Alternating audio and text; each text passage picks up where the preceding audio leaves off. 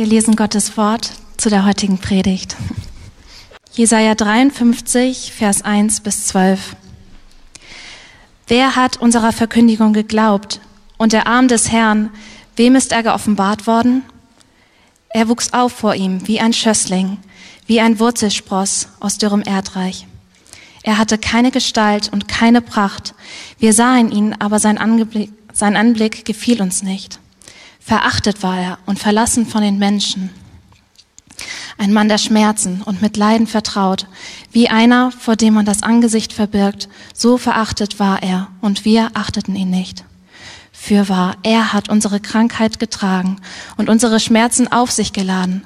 Wir aber hielten ihn für bestraft, von Gott geschlagen und niedergebeugt. Doch er wurde um unserer Übertretungen willen durchbohrt, wegen unserer Missetaten zerschlagen. Die Strafe lag auf ihm, damit wir Frieden hätten, und durch seine Wunden sind wir geheilt worden. Wir alle gingen in die Irre wie Schafe, jeder wandte sich auf seinen Weg, aber der Herr warf unser aller Schuld auf ihn. Er wurde misshandelt, aber er beugte sich und tat seinen Mund nicht auf, wie ein Lamm, das zur Schlachtbank geführt wird, und wie ein Schaf, das verstummt vor seinem Scherer und seinen Mund nicht auftut. Infolge von Drangsal und Gericht wurde er weggenommen. Wer will aber sein Geschlecht beschreiben? Denn er wurde aus dem Land der Lebendigen weggerissen. Wegen der Übertretung meines Volkes hat ihn Strafe getroffen. Und man bestimmte sein Grab bei Gottlosen. Aber bei einem Reichen war er in seinem Tod, weil er kein Unrecht getan hatte und kein Betrug in seinem Mund gewesen war. Aber dem Herrn gefiel es, ihn zu zerschlagen. Er ließ ihn leiden. Wenn er sein Leben zum Schuldopfer gegeben hat, so wird er Nachkommen sehen und seine Tage verlängern, und das Vorhaben des Herrn wird in seiner Hand gelingen. Nachdem seine Seele Mühsal erlitten hat, wird er seine Lust sehen und die Fülle haben. Durch seine Erkenntnis wird mein Knecht, der Gerechte, viele gerecht machen, und ihre Sünden wird er tragen. Darum will ich ihm die vielen zum Anteil geben, und er wird Starke zum Raub erhalten dafür, dass er seine Seele dem Tod preisgegeben hat und sich unter die Übeltäter zählen ließ und die Sünde vieler getragen und für die Übeltäter gebetet hat. Danke, Maria, für die gute Schriftlesung. Wir haben das heute so gemacht, weil ich euch gerne den gesamten Kontext auch geben möchte, in dem der kleine Vers steht, über den wir heute miteinander sprechen wollen. Und es ist der Vers 2. Er wuchs auf vor ihm wie ein Schoß, wie ein Schößling, wie ein Wurzelspross aus dürrem Erdreich. Das ist mir aufgefallen für den heutigen Adventssonntag. Er wuchs auf vor ihm, unser Herr, wie ein Schößling, wie ein Wurzelspross aus dürrem Erdreich. Wir kennen alle das wunderschöne Lied es ist ein Ros entsprungen. Das kommt von diesem Vers.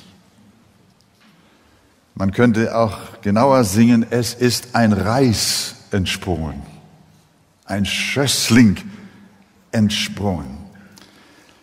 Und wir haben das oft gesungen und singen es in diesem Jahr vermutlich wieder häufig.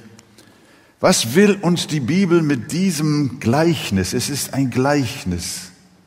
Jesus ist der Wurzelspross, der Setzling, und er wird in dürres Erdreich gesetzt. Was will uns dieses Gleichnis sagen? Mit einem Satz die Antwort, er will uns sagen, dass nichts von uns, sondern alles von Jesus kommt.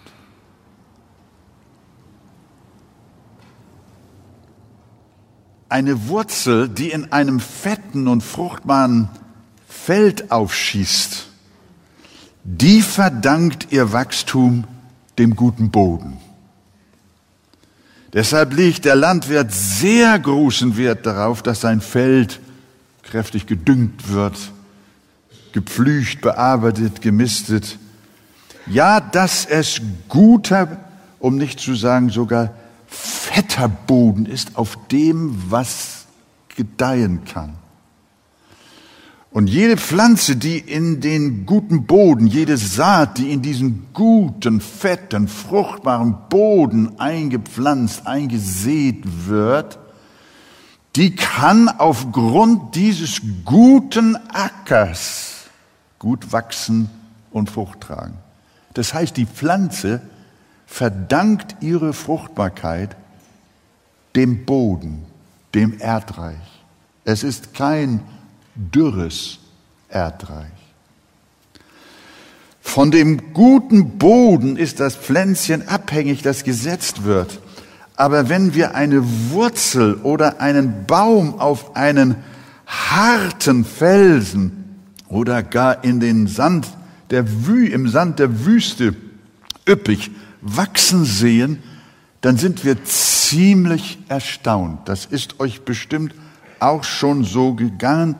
Ihr seid irgendwo auf felsigen Berghöhen gewesen und dann habt ihr da ein kleines Bäumchen, ein Pflänzchen gesehen. Es sieht so aus, als sei es auf Steinen gewachsen. Und dann sagst du, wie kann hier bloß noch was wachsen? Das erscheint dir wie ein Wunder dass auf diesem steinigen Grund, auf diesem unfruchtbaren, ja, auf diesem dürren Boden überhaupt was wächst. Das ist der Gedanke, den der Prophet hier hat. Unser Heiland ist eine Wurzel aus dürrem Erdreich, die nichts aus dem Boden empfängt, um wachsen zu können sondern die alles in den Boden hineinbringt, der nichts taucht. Jesus lebte nicht durch das, was die Welt ihm gab, das Erdreich ihm gab, sondern er lebte durch, die Welt lebte durch das, was er ihr gab. Der Gedanke unseres Textes ist also in der Tat eine Wurzel aus dürrem Erdreich, ein Wunder. Und man kann diese Wahrheit auf verschiedenen Ebenen betrachten. Einmal nehmen wir, können wir gerne die Familie unseres Herrn uns mal anschauen. Unser Herr Jesus verdankt nichts seiner menschlichen Abstammung. Seine irdische Familie kann man wirklich mit dürrem Erdreich vergleichen. Maria war ein armes, einfaches Mädchen vom Land und Josef war ein ebenso armer Zimmermann. Da war wirklich nichts, wovon Jesus hätte profitieren können. Wenn er doch in einem Adelshaus zur Welt gekommen wäre, dann hätte er guten Boden gehabt.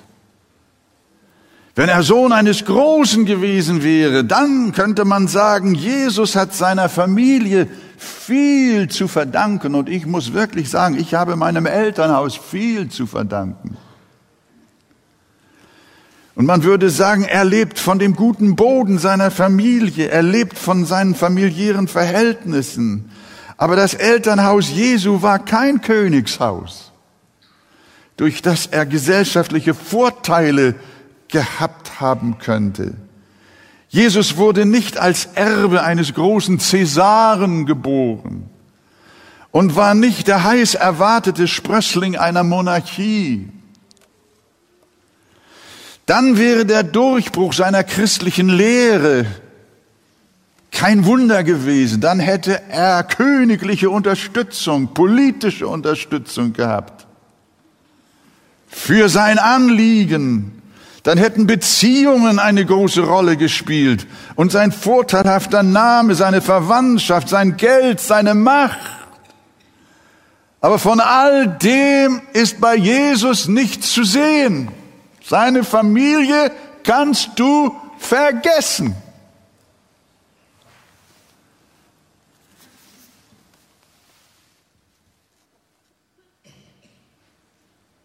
Das Einzige, was Jesus dem Königtum seiner Zeit verdankte, was ihn mit Herodes verband, war, dass der ihn von der Krippe an verfolgte und ihn umbringen wollte.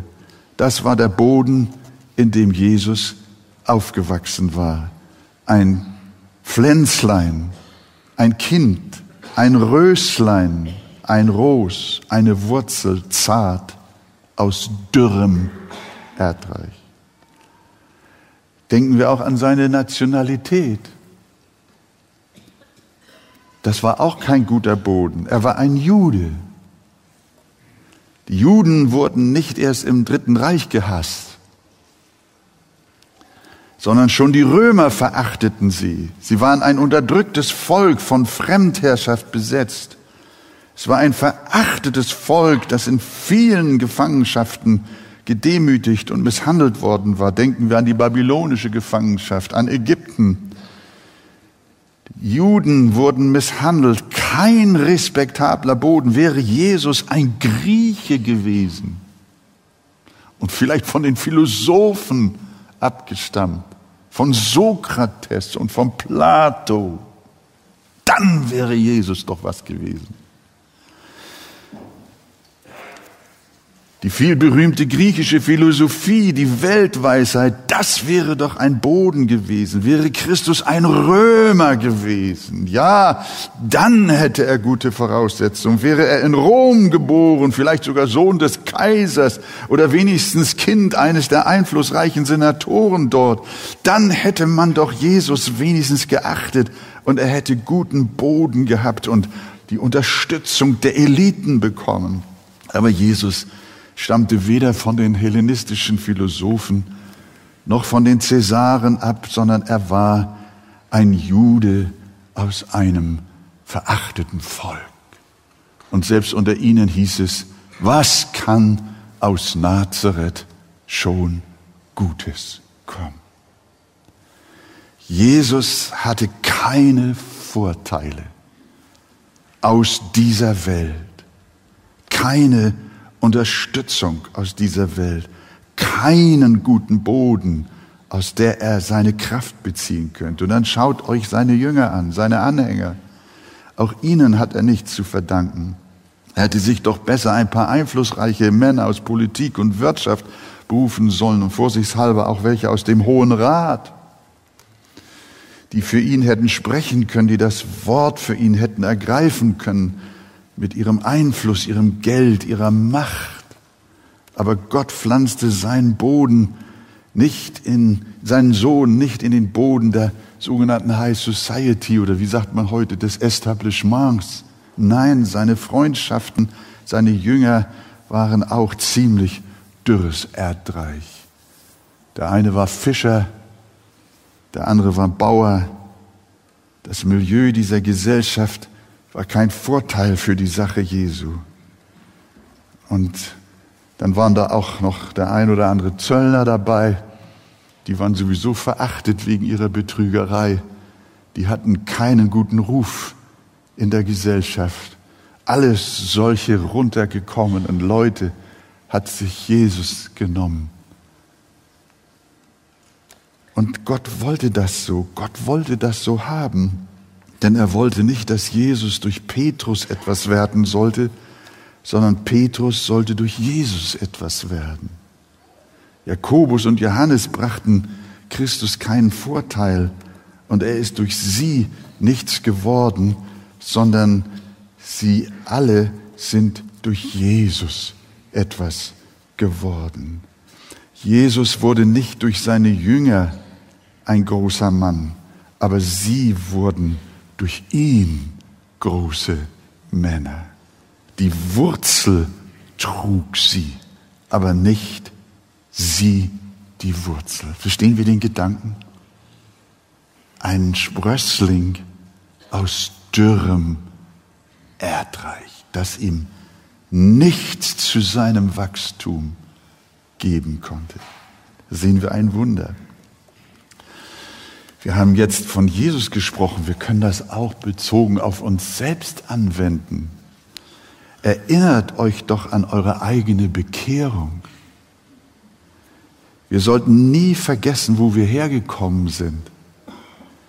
Wir sollten nie vergessen, was wir waren, als wir ohne Jesus in dieser Welt lebten. Und als Jesus zu dir kam, fand er da wirklich fruchtbaren Herzensboden? Das heißt einmal, er kam in sein Eigentum und die Seinen nahmen ihn nicht auf.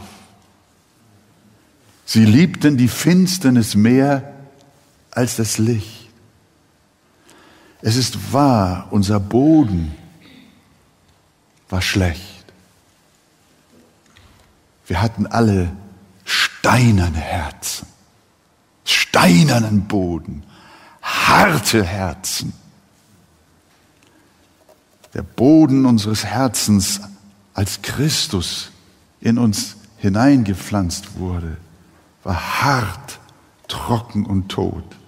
Sollte der Boden etwas Gutes bewirken, was Gott gefallen könnte? Nein, das hat ist nicht der Fall. Die Bibel sagt, Paulus schreibt es in Römer 7, Vers 18, in meinem Fleisch wohnt nichts Gutes.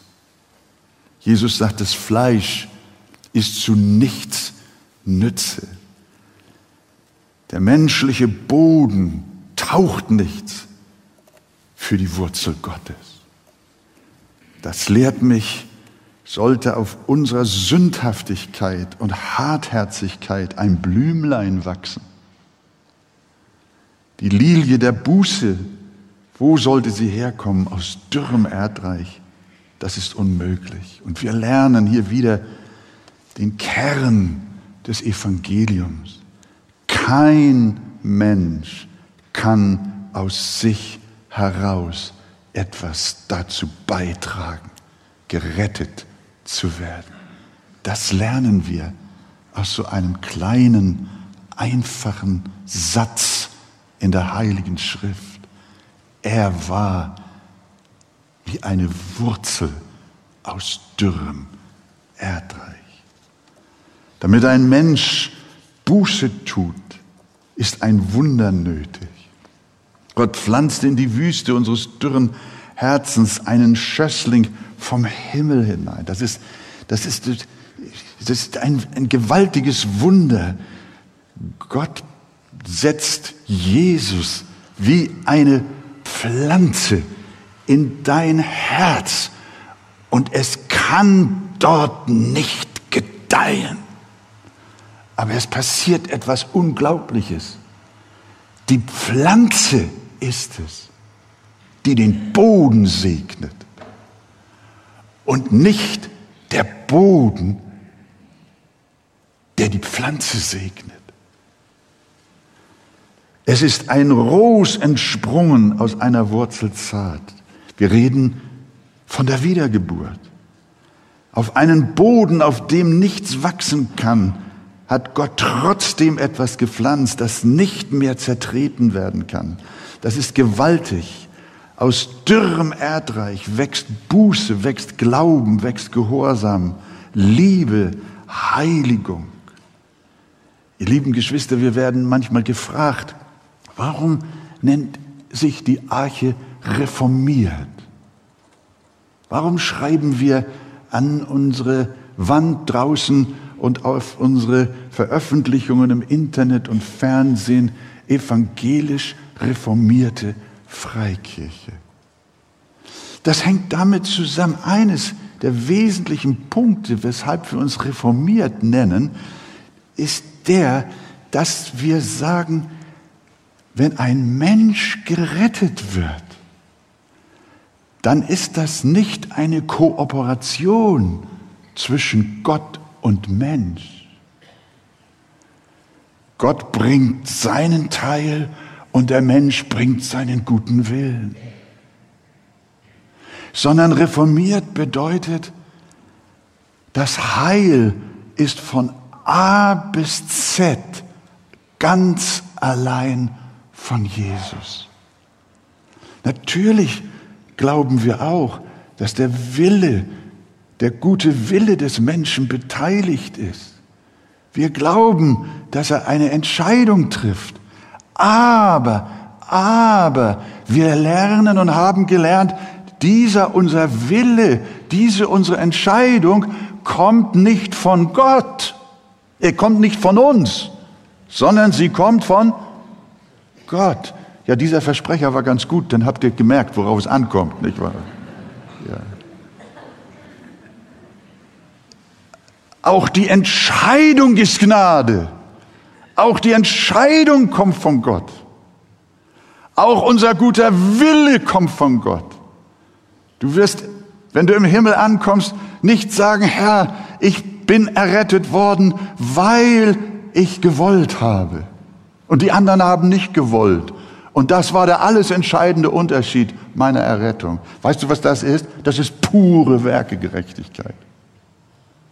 Wenn jemand meint, er wäre gerettet aufgrund seiner Entscheidung, sie hätte den ausschlaggebenden Faktor, sie wäre der ausschlaggebende Faktor für seine Errettung gewesen, dann ist das pure Werkegerechtigkeit. Dann sagst du, letztendlich bin ich errettet worden, weil ich so gut gewollt habe.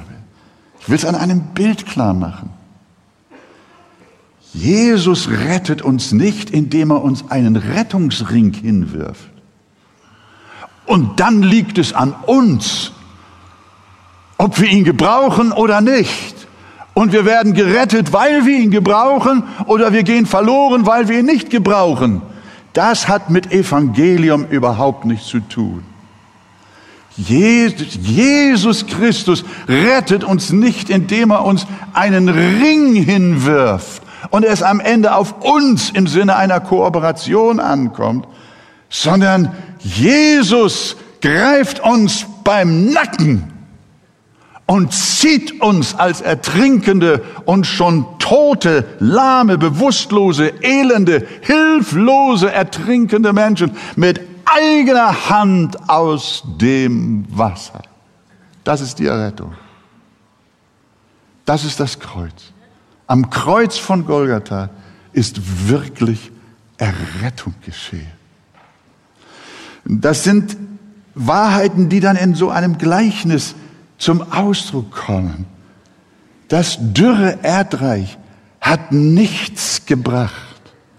Das menschliche Herz hat nichts gebracht, sondern alles ist Jesus. Und deswegen gibt es ja auch diese gewaltigen Worte, ich nenne sie gerne die Grundsatzschriftstellen der Heiligen Schrift, die da sagen, der Mensch kann sich nichts nehmen, es sei ihm denn von oben gegeben. Oder an einer anderen Stelle, was hast du, schreibt Paulus, das du nicht empfangen hast? Und wenn du es empfangen hast, was rühmst du dich denn? Wenn ein Mensch Buße tut, wenn ein Mensch die Bibel liest, wenn ein Mensch sich bekehrt, wenn ein Mensch glaubt, dann ist das ganz gewiss sein Glaube, seine Bekehrung. Es ist seine Umkehr, es ist seine Buße, es ist sein Glaube. Aber das ist nur vordergründig der Fall, tiefgründig die wahre Ursache für deinen Glauben und deine Bereitschaft und deinen Gehorsam und deine Hinwendung, deine Taufe ist letzten Endes der lebendige Gott selbst. Denn von A bis Z ist alles Gnade. Gnade und nochmal Gnade. Könnt ihr das glauben? Ja, sonst wärt ihr ja nicht hier in einer reformierten Gemeinde. Wir glauben daran, dass alles von Gott kommt. Und die alten Liederdichter, und die neueren auch, wenn sie denn richtig sind, dass ich, wenn sie das Evangelium richtig wiedergeben. Aber wir haben in unserem alten Gesangsbuch als frühere Gemeinde fantastische Lieder, die das auf den Punkt bringen. Wir, ihr kennt alle dieses wunderbare Wort, dieses wunderbare Lied. Nichts habe ich, was nicht frei ich empfing. Wie heißt es weiter? Durch Gottes Gnade bin ich, was ich bin. Rühmen sei fern, doch das sei bekannt. Ich bin einer, den die Gnade fand. Nicht ich fand die Gnade, sondern die Gnade fand mich. Darf ich mal fragen, wer von euch gehört zu denen, die durch die Gnade gefunden wurden? Streckt mal eure Hände aus. Halleluja, das ist die ganze Versammlung. Und wer sich jetzt noch nicht meldet, den findet die Gnade vielleicht heute. Gott möge, ja, Gott möge es geben. Es ist ein, es ist etwas so Großartiges, etwas Wunderbares. Wir müssen verstehen und lernen, der Urgrund aller Dinge ist Gott selbst. Spurgeon hat das einmal so versucht darzustellen. Er hat gesagt, ich, ich las in der Bibel und ich dachte, ich las, ich, weil ich gelesen habe. Ich ging in die Versammlung, weil ich dachte, ich gehe in die Versammlung. Ich betete, weil ich dachte, ich betete von mir aus, bis ich verstand, ich wäre, ich hätte nie die Bibel gelesen, wenn Gottes Gnade mich nicht dazu gebracht hätte. Ich hätte nie gebetet, wenn Gottes Gnade mich nicht auch dazu gebracht hätte. Ich wäre nie in den Gottesdienst gegangen und hätte nie Gottes Wort gehört, wenn mich dazu nicht auch Gottes Gnade gebracht hat. Und dann sagt er, wir müssen lernen, der Urgrund für alles, was wir haben, ist Gott selber. Nichts habe ich zu bringen, heißt es in einem anderen Lied. Sterne, auf den ich schaue. Nichts habe ich zu bringen, sondern alles, Herr, bist du. Verstehen wir das? Das ist ganz wichtig. Mit anderen Worten, alles, was wir Gott bringen, alles, was wir Gott geben, alles, was scheinbar von uns kommt, haben wir von ihm empfangen. Jedes Gebet der Erlösung und der Errettung hast, kommt von dir, aber Gott hat es in deine Seele hineingeatmet, bevor du es ausatmen konntest. Und die Bibel sagt an einer Stelle, alles, was wir Gott geben, kommt von ihm. Wer hat ihm etwas gegeben, dass er es ihm, dass Gott es ihm vergelten müsste? So nach dem Motto, ich habe Buße getan, darum muss Gott mir vergeben. Und du denkst, du hast Buße als ein Zahlungsmittel gegeben, damit Gott dir vergibt. Hör auf mit diesem Handel. Das ist nicht Evangelium, ihr Lieben. Die Buße ist kein Zahlungsmittel, für die du Vergebung empfängst. Glaube ist kein Zahlungsmittel, für das du errettet wirst, sondern Buße und Glauben sind freie Geschenke der Gnade Gottes in deinem Leben. Alles, was ich bin, sagt Paulus, durch Gottes Gnade bin ich, was ich bin bin. Halleluja. Und das demütigt uns. Und da kommen wir zu dem Vers. Warum habe ich das so eben erklärt?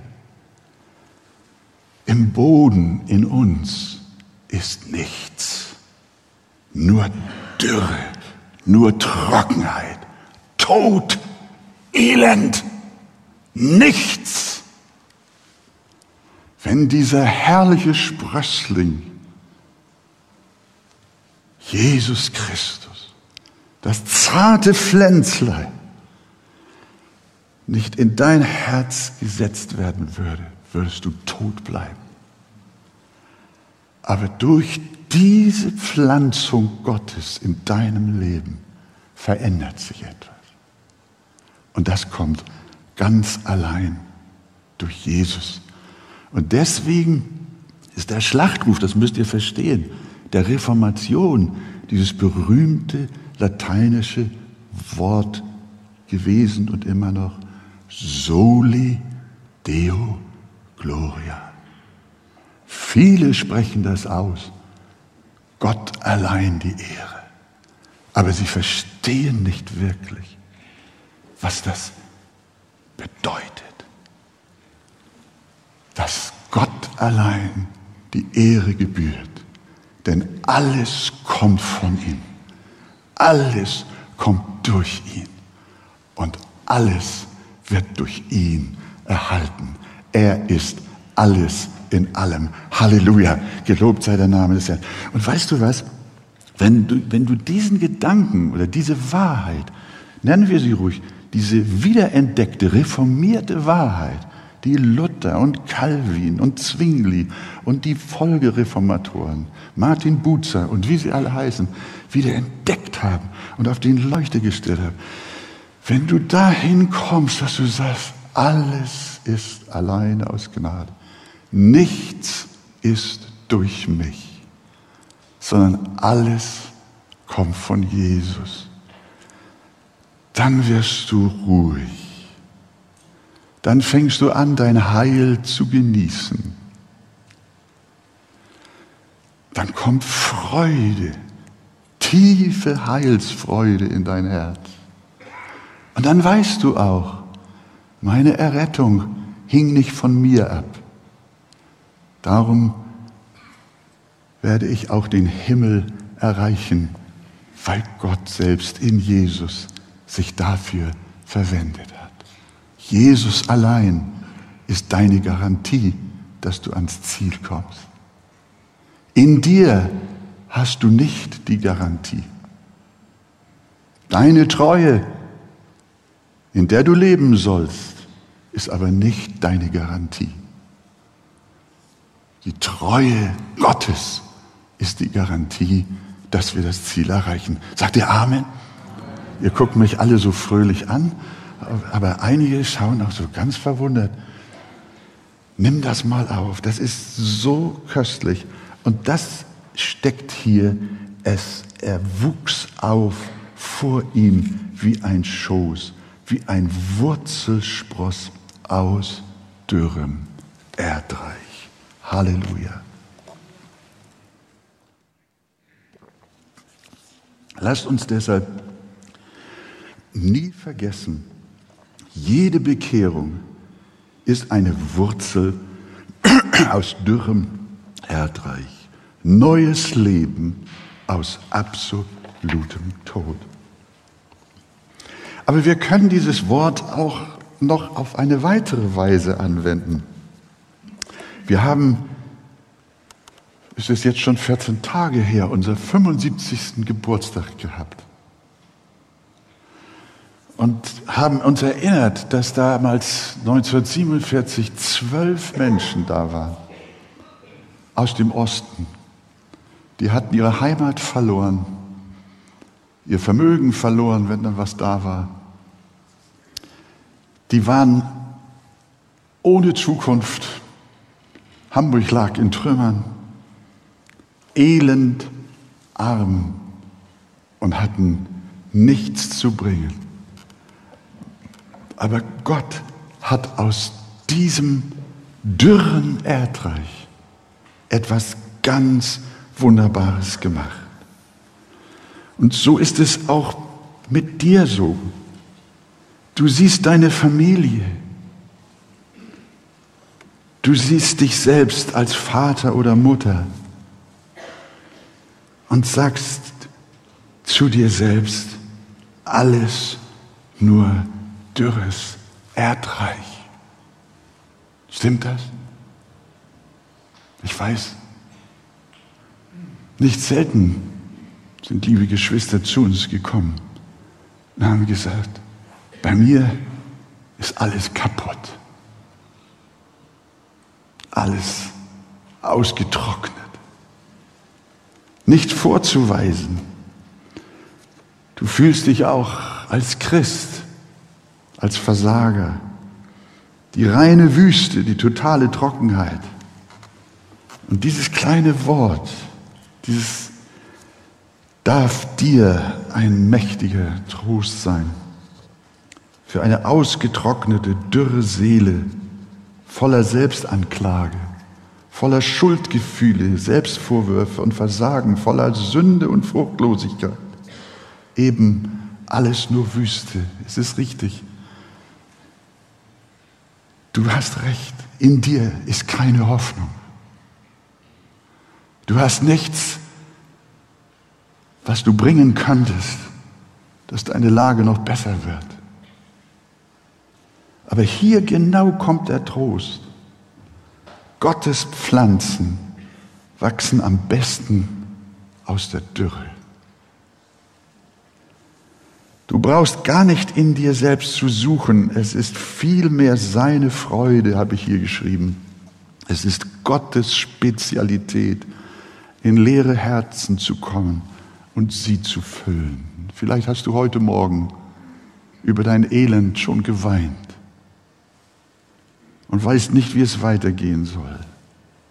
Aber dann ist es gut, dass du heute hierher gekommen bist, um dieses Wort zu hören. Du hast wirklich, in dir ist wirklich keine Hoffnung. Dein Boden ist schlecht, deine Verhältnisse sind kaputt. Aber da ist Gott. Und es ist seine Spezialität, in verzagte, zerbrochene Herzen zu kommen. Es ist seine Lust, gerade da hineinzuwirken, dass er durch seine Liebe dein Herz wieder aufrichtet. Und deshalb weine nicht über deine Unfruchtbarkeit, sondern wisse, Christus ist immer eine Wurzel aus dürrem Erdreich. Und wo uns das nicht bewusst wird, wo wir glauben, dass wir was geschaffen haben und dass wir doch eine tolle Kirche sind und wunderbare Christen, da steht zu befürchten, dass die Pflanze, von der wir meinen, dass sie so gut gedeiht, vielleicht gar nicht Christi Pflanze ist. Deshalb ist immer eine Warnung vom Herrn her. Liebe Arche Gemeinde, lass uns nie denken, dass wir groß sind. Lass uns nie denken, dass wir was erreicht haben, sondern lass uns immer verstehen, wir sind nur das, was Gott ohne unser Verdienst in seiner Güte und Barmherzigkeit und Gnade uns geschenkt hat. Halleluja. So ist das. Und dem Demütigen, mit dem ist der Herr. Wenn wir glauben, wir könnten Gottes Pflanze einen guten Boden bringen, dann sind wir schon auf dem falschen Weg. Was Gott pflanzt, das pflanzt er mitten in die Untauglichkeit hinein. Die Bibel sagt, was nichts ist in dieser Welt, das hat Gott erwählt. Was schwach ist vor der Welt, das hat er erwählt. Hörst du das? Und deshalb meine Frage, lebst du hier in der Adventszeit, lebst du vielleicht in einer Glaubenskrise voller Anfechtungen und Versagen? Alles ist hart, trocken, dürr bei dir, keine Freude, kein Glaube, keine Frucht, keine Liebe, kein Feuer, alles vertrocknet. Dann kommt dieses wunderschöne Wort noch hinzu. Er wird den glimmenden Docht nicht auslöschen. Jesus tritt unseren erbärmlichen Docht nicht aus. Er sagt nicht zu seinen Kindern, du taucht nichts, du tauchst nichts, ich kann dich nicht gebrauchen, sondern er sagt, du kommst mir gerade richtig. In deinen trockenen Boden, in dein weinendes Herz, da sähe ich meinen Samen hinein. Da pflanze ich meinen Sprössling hinein, meinen Christus, die göttliche Wurzel. Und Jesus ist die Hoffnung für Aufbruch, für Freude, für Leben, für Zuversicht, für morgen und für übermorgen. Halleluja. Setz deine Hoffnung nicht auf dich, sondern setz Jesus auf, setz deine Hoffnung auf Jesus Christus. So ist das auch mit unserem Land. Immer wieder höre ich Christen und auch Pastoren sagen, Hamburg, Deutschland ist ein harter Boden. Das ist so ein geflügeltes Wort, das Evangelisten früher gerne gebraucht haben, wenn sie eine Evangelisation in einer Stadt gehalten hatten und es nicht viele Bekehrungen gegeben hat. Wenn ich dann aber lese, dass Gott seinen Sohn Jesus gerade in dürres Erdreich gepflanzt hat, dann ist der harte Boden hier in Hamburg gerade richtig für Gott. Glaubt ihr das? Das ist so Gottes Botschaft. Harter Boden ist die beste Voraussetzung für den Herrn. Wir wissen, unser Land ist eine geistliche Wüste. Und manchmal, sage ich ganz ehrlich, manchmal, dann befällt mich auch eine Wehmut, wenn ich dann höre, dass immer mehr Menschen aus den Kirchen austreten, dass die Kirchen immer leerer werden und dass dann statt das Evangelium Märchen erzählt werden, jetzt in der Weihnachtszeit auch in einer der Hauptkirchen in Hamburg. Und wenn man dann hört, wie die Gottlosigkeit so überhand nimmt, und man Christus verachtet und auch die Christen in der Welt verfolgt, dann denke ich oft, ja, was soll noch werden aus unserem christlichen Glauben in unserem Land? Aber ich darf mir selbst und euch zurufen, das ist eigentlich beste Voraussetzung für Jesus. Der Unglaube nimmt zu, die Kirchen werden weniger, aber das bedeutet noch lange nicht, dass Gott die Schlacht verloren hat, sondern das dürre Land ist gerade recht, dass Gott einen neuen Aufbruch schenkt. Und wer weiß, liebe Gemeinde, wer weiß, ob wir nicht doch noch mitten in der dürren Zeit wie diese doch noch eine Erweckung erleben. Nach diesem Wort kann es geschehen, äh, wie ein Wurzelspross aus dürrem Erdreich. So wächst unser Heiland. So ist er in dein Herz gegeben, in die Welt gegeben, ins Land. Vielleicht hast du ein gläubiges und ein ungläubiges Kind zu Hause. Ich weiß es nicht. Anders ausgedrückt, ein Kind, von, du, von dem du denkst, das ist ein zartes, liebes, gehorsames und williges Kind. Und du denkst, dieses hat die besten Voraussetzungen, sich eines Tages zu bekehren. Da sagst du, oh, ist das ein feiner Junge, ist das ein feines Mädchen. Und du setzt alle deine Hoffnung auf dieses dein etwas besseres Kind. Ich habe solche Familien getroffen.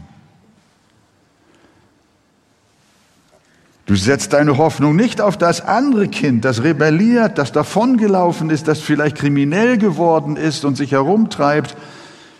Ein hartgesottener Bursche, der hat keinen guten Boden, aus dem wird nichts, der wird sich nicht bekehren. Aber Lieschen, meine süße Tochter, die ist lieb und die ist artig und die ist fein, die wird nochmal Jesus annehmen. Ich sage dir, sei dir nicht zu sicher. Du sagst, Hans, kann sein, dass der sich auch mal bekehrt, aber erstmal wird sich Lieschen bekehren. Nein, ihr Lieben, das wissen wir nicht genau. Setz dein Vertrauen nicht in den guten Boden deiner süßen Tochter. Misstraue auch nicht dem bösen Hans. Setz dein Vertrauen weder in Lieschen noch in Hans, sondern setz dein Vertrauen auf die Gnade. Gott rettet nicht vorzüglich die Guten und verachtet die Schlechten. Er rettet auch nicht besonders die Schlechten und die Besseren lässt er laufen. Nein, sondern Gott rettet, wen er will. Wem ich gnädig bin, dem bin ich gnädig. Und wessen ich mich erbarme, dessen erbarme ich mich. Stimmt das? Halleluja. Und so setzen wir bezüglich unserer Kinder unsere Hoffnung nicht auf den guten Boden unserer Lieben, sondern wir setzen unsere Hoffnung allein auf Jesus. Unser Gott ist ein Spezialist, ein wunderbarer Gärtner, der sucht sich Wüsten und Felsen und trockene Gelände, ja sogar kontaminierten und verseuchten Herzensboden, aus dem wirklich nichts Gutes kommen kann. Aber Wunder über Wunder, der Glaube wächst trotzdem, weil der Herr ihn verwandelt und guten Boden daraus macht. Denke an den ausgegrenzten jungen Hirtenknaben David. Was für ein verbrannter, knorriger, hässlicher Bursche. Welch ein vertrocknetes Land war er. Seine Brüder waren edel, von schöner Gestalt, ihre Voraussetzungen waren gut, König von Israel zu werden. Aber keiner sollte es werden, sondern ausgerechnet der verachtete David, den, den Gott erwählt hat. Gott handelt so, damit er allein alle Ehre bekommt. Soli Deo Gloria. Deshalb wuchs der neugeborene Christus auf wie ein Sprössling aus dürrem Erdreich, nicht aus fettem Boden. Und du wirst noch staunen, wo Gott auch in deinem Leben noch herrliche Dinge wachsen lässt. Gelobt sei sein wunderbarer Name. Und wir sagen gerne miteinander Amen.